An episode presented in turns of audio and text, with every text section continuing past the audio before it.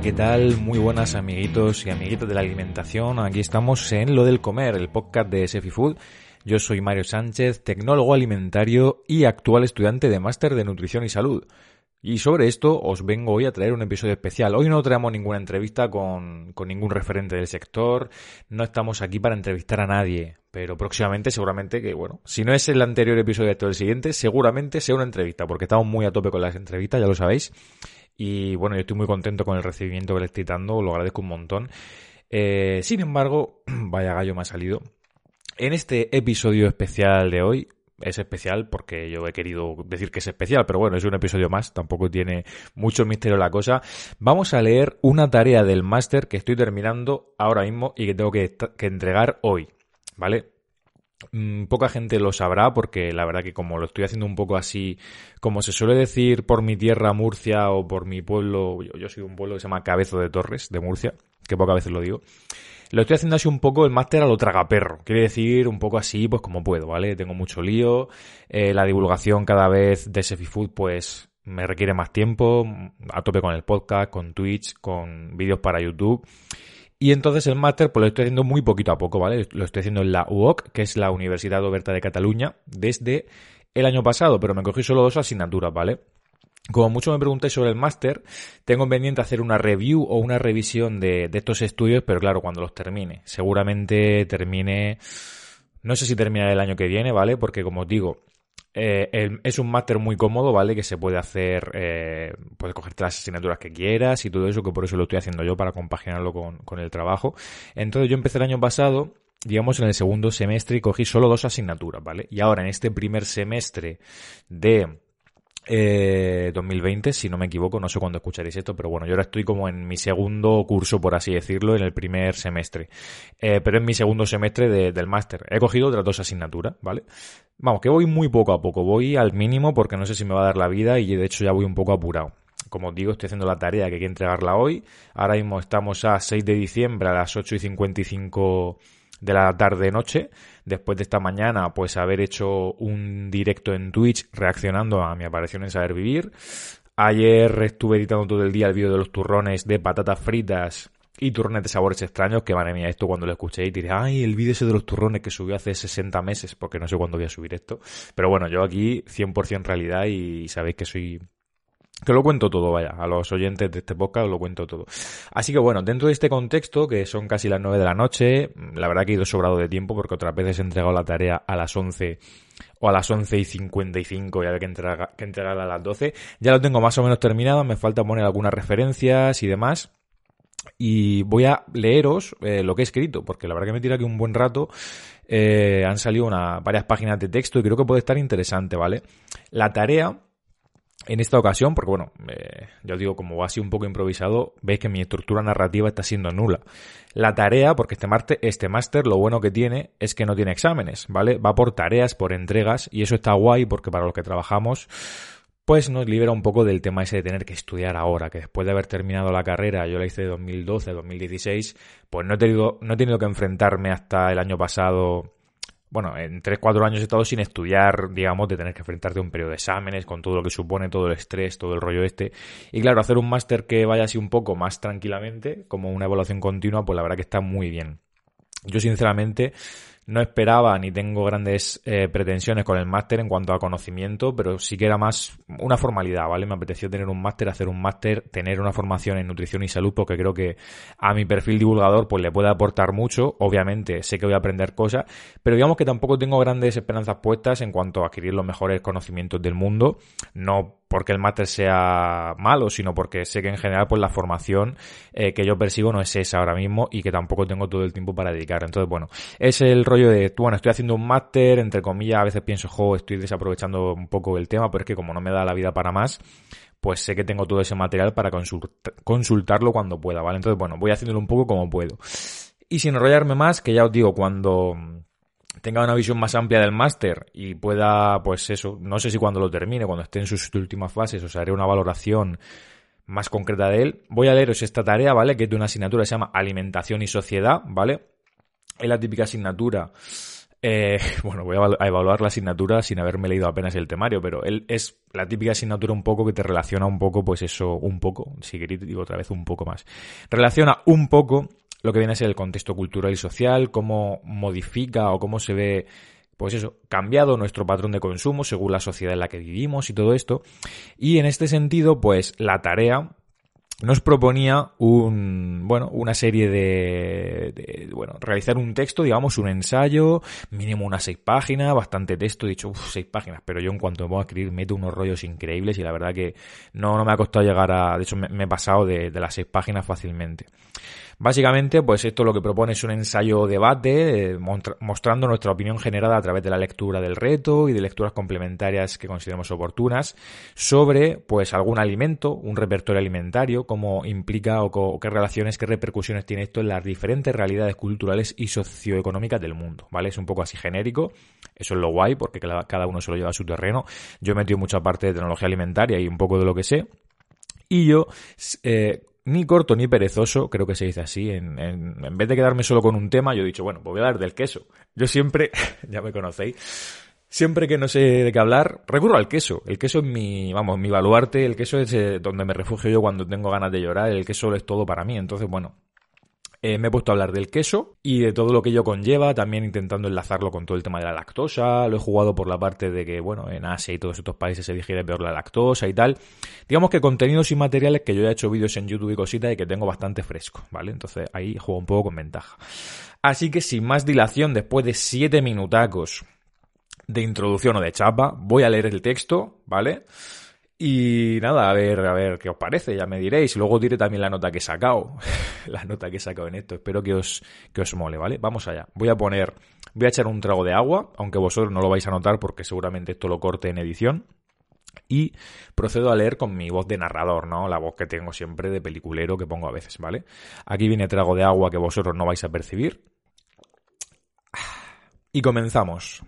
El queso es uno de los alimentos que más sentimientos desatan Existen personas que lo aman por encima de todas las cosas, mientras que otros lo detestan fuertemente debido a su potente olor, en el caso de algunas variedades. No deja de ser curioso cómo un alimento puede causar impactos tan diferentes a lo largo de todo el mundo, tanto en las diferentes sociedades como en grupos de población concretos. Aquí hago una pausa porque corrijo el texto porque me faltaba una S y he puesto grupo en vez de grupos. Seguimos. Algunos países como Francia u Holanda tienen una fuerte tradición quesera, arraigada principalmente con la utilización de leche cruda en sus elaboraciones, polémica por otro lado en relación a cuestiones de seguridad alimentaria. En España también tenemos una extensa tradición quesera. De hecho, contamos con varias denominaciones de origen que diferencian la calidad de estos productos, como por ejemplo el Cabrales, Idiazábal o el queso de Murcia albino, entre otros muchos. Podríamos decir que en toda la Unión Europea y Occidente en general, el consumo de queso y otros derivados lácteos es bastante importante. Solo hay que ver la tradición fuertemente arraigada de consumir leche en el desayuno. Por otro lado, si miramos hacia Oriente, vemos que las sociedades poseen un consumo mucho menor de leche y de derivados lácteos en general. Esto no deja de ser curioso, ya que responde a un choque cultural y gastronómico bastante importante con respecto a lo que ya conocemos en nuestra cultura. La introducción de los lácteos en la dieta occidental ha permitido a lo largo de las sucesivas generaciones que los seres humanos seamos capaces de digerir la lactosa, azúcar natural de la leche, permitiéndonos asimilar sus nutrientes y aprovechar todo el potencial nutricional que nos ofrece este alimento. Sin embargo, esto no sucede así en las sociedades orientales. En países como China o Japón, la capacidad para digerir la lactosa de la leche es mucho menor a nivel poblacional que en los países europeos. Esto es debido a su menor tradición y costumbre por el consumo de leche y otros derivados lácteos como el yogur, queso o mantequilla en general. De esta forma, podríamos decir que la capacidad para digerir la lactosa en los seres humanos es una herencia o habilidad adquirida con la práctica, ya que de forma natural no sucede en nuestra condición humana. Con el paso de los años, los seres humanos vamos perdiendo nuestra capacidad para digerir la lactosa, quedando relegada únicamente a las primeras etapas de la vida, con el fin de poder ser amamantados por la leche de nuestra madre. Después, la actividad de la enzima responsable de digerir la leche, denominada lactasa, disminuye considerablemente si no seguimos exponiéndonos a un consumo habitual de productos lácteos. La lactasa es una proteína que rompe la lactosa en dos monosacáridos, glucosa y galactosa, facilitando la digestión de este componente al ser dividido en dos subunidades menores. Esto explica la presencia cada vez más fuerte de alimentos y productos lácteos sin lactosa en los lineales del supermercado. Cabe destacar que a estos alimentos no se les retira la lactosa de forma artificial, sino que se les añade la enzima lactasa durante el procesado, lo que permite una digestión interna de la lactosa antes de ser envasado el producto. Al margen del contenido de lactosa y todo lo que ello conlleva, tanto la leche como el queso y otros derivados lácteos poseen una fuerte tradición cultural asociada a la ganadería local y los procesos de obtención tradicionales de la misma. Esto ha supuesto ciertos problemas a lo largo de los años en materia de seguridad alimentaria dentro de la Unión Europea, ya que muchos países con fuerte tradición ganadera han defendido a capa y espada la comercialización de alimentos como la leche cruda. La leche cruda es el alimento obtenido de las mamas de vacas y otros animales de abasto que no ha sido sometida a ningún tratamiento térmico que garantice su inocuidad alimentaria. Habitualmente la leche es procesada y estandarizada, fase en la cual su contenido de grasa es homogenizado para acogerse a los límites que marca la legislación y así poder ser clasificada como leche desnatada, semidesnatada o entera. Tras este procedimiento tiene lugar uno de los momentos claves en la industria láctea para garantizar la seguridad alimentaria y alargar la vida útil de los alimentos, el tratamiento térmico de la leche. Generalmente, la leche puede sufrir dos tratamientos térmicos claramente diferenciados, pasteurización y esterilización. El primero de ellos, la pasteurización, es aquel proceso que elimina los microorganismos encargados de modificar las propiedades organolépticas del producto, es decir, el sabor, olor y color mientras que el segundo de ellos, la esterilización, elimina cualquier rastro de microbios del alimento, incluyendo los patógenos, aquellos capaces de provocar enfermedades. Ambos procesos nos permiten contar con alimentos perfectamente seguros y en condiciones óptimas para el consumo, que pueden durar incluso varios meses, en el caso de la leche esterilizada o UHT, que reconoceremos fácilmente por su envase en tetrabric y la capacidad para almacenarse a temperatura ambiente. Por otro lado, la leche pasteurizada necesita de refrigeración o frío para conservarse, aunque también cuenta con una fecha de caducidad prolongada gracias a ese tratamiento térmico aplicado. Es curioso observar cómo en algunos ámbitos culturales todo este proceso innovador y de revolución industrial en el sector ganadero se ignora por completo, abogando por una defensa ultranza de la leche cruda, obtenida directamente de la ubre de la vaca y sin ningún tratamiento térmico que garantice la inocuidad. Muchos factores intervienen en esta polémica y sería complejo abordarlos todos en este texto, pero sí considero que existe un fuerte choque entre la cultura y tradición y esa innovación tecnológica que tantos beneficios produce en la sociedad. El consumo de leche cruda conlleva frecuentes brotes de intoxicaciones alimentarias por salmonela, listeria y otros patógenos peligrosos en muchos países de la Unión Europea, como por ejemplo Francia. Sin embargo, no hay que irse a nuestros países vecinos para presenciar polémicas en relación a la leche cruda, ya que en España hemos tenido bastante revuelo con este tema en los últimos años, principalmente en relación a la aprobación en Cataluña de una regulación para la venta directa de leche cruda entre el productor y el consumidor, un hecho que no estuvo exento de polémica entre los distintos profesionales del gremio alimentario. No deja de ser paradójico, por otro lado, que tengamos los índices de sobrepeso y obesidad más altos jamás vistos en la sociedad, mientras que contamos sin lugar a duda con los alimentos más seguros, que no es lo mismo que saludables, en toda la historia de la humanidad. Esto puede verse reflejado en el choque cultural de la leche cruda y en muchos otros temas relacionados con seguridad alimentaria y nutrición a lo largo de los años. Sin ir más lejos, a pesar de que en España y en la Unión Europea en general veamos todavía con recelo la ingesta de insectos y otros animales que no están tradicionalmente asociados con el consumo alimentario, no deja de ser paradójico como en otra zona del mundo, tipo Latinoamérica o Asia, lleven consumiéndose de forma habitual muchísimos años. Esta concepción cultural se ha visto ligeramente sacudida en España durante los últimos dos años, con la inclusión de algunas variedades de insectos dentro de la categoría de nuevos alimentos que marca la legislación europea. Desde entonces hemos visto cómo multitud de empresas alimentarias se han zambullido de lleno en la creación de nuevos alimentos y productos con harina de insecto en su composición, como por ejemplo barritas energéticas y batidos proteicos. Estas acciones persiguen una estrategia clara, introducir de forma progresiva el consumo de insectos dentro de la alimentación humana, ya que pretender hacerlo de una forma mucho más brusca sería completamente inviable. Si en España se intentara comercializar insectos enteros a gran escala, como ya se hizo en 2018, el fracaso sería estrepitoso. Los consumidores españoles no aceptarían de la noche a la mañana la introducción en su dieta de un alimento tan poco habitual, a pesar de todos los beneficios nutricionales y a nivel medioambiental que pudiera aportar. Por ello, el camino marcado está bastante claro. Las empresas que comercializan insectos o productos a base de ellos no pueden aspirar a otras estrategias que no sean introducir pequeños porcentajes de harina de grillo o gusano en la composición de alimentos o productos procesados que ya están aceptados dentro del contexto cultural de la dieta occidental.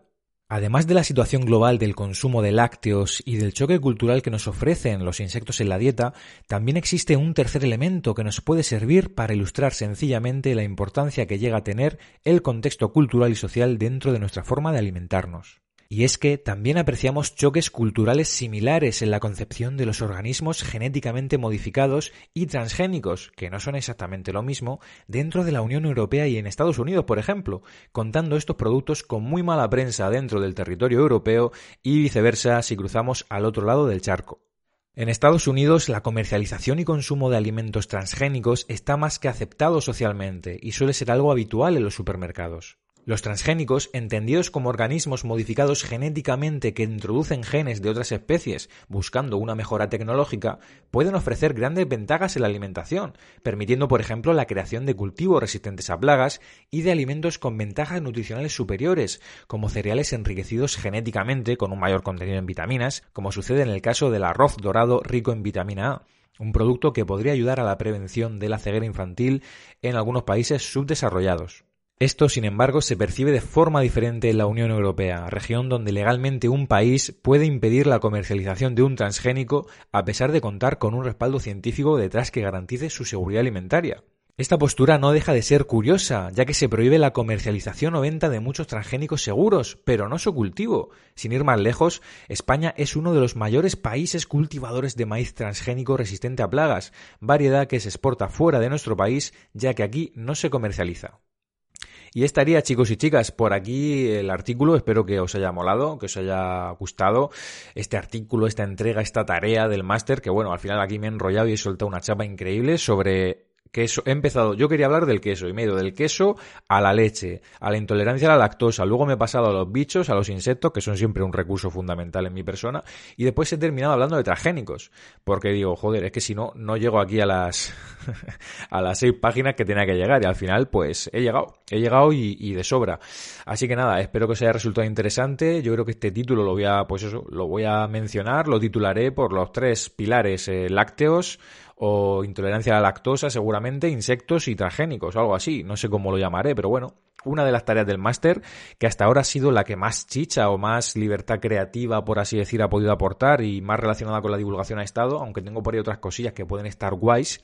Y bueno, se me ha ocurrido que, al igual que hice con otros textos del blog, pues podría estar bien, ¿no? Leerlo y comentarlo, ya que creo que puede aportar bastante al podcast sobre tres temas tan interesantes que son, pues eso, el consumo de lácteos, eh, insectos y los transgénicos. Yo creo que los tres de los tres bastante asociados con el objetivo de esta tarea, ¿no? Con el tema de, del consumo cultural, de cómo se perciben los diferentes alimentos. Así que nada, súper contento, espero que os haya molado. Muchas gracias a todos por escuchar este episodio de Lo del Comer. Si os ha molado, si os ha gustado, pues os agradecería mil que lo compartierais con vuestros amigos, con gente del sector, del gremio alimentario o no, gente que creéis que le puede interesar este contenido. Y por supuesto, pues que os suscribáis a las plataformas de podcast, que le deis a me gusta, que lo compartáis. Ya sabéis que según donde lo estéis escuchando, pues el funcionamiento es diferente. También lo veréis en YouTube. Eh, en este caso sin imagen, eh, una imagen estática seguramente de lo que es la portada del podcast. Y nada, podéis darle ahí mucho amor, compartirlo por todos sitios, suscribíos, darle a me gusta, en fin, no, no me repito más lo dicho. Y nada más, muchas gracias como siempre por el apoyo y nos escuchamos y quizá nos veamos en el próximo episodio de Lo del Comer. Un abrazo y hasta pronto.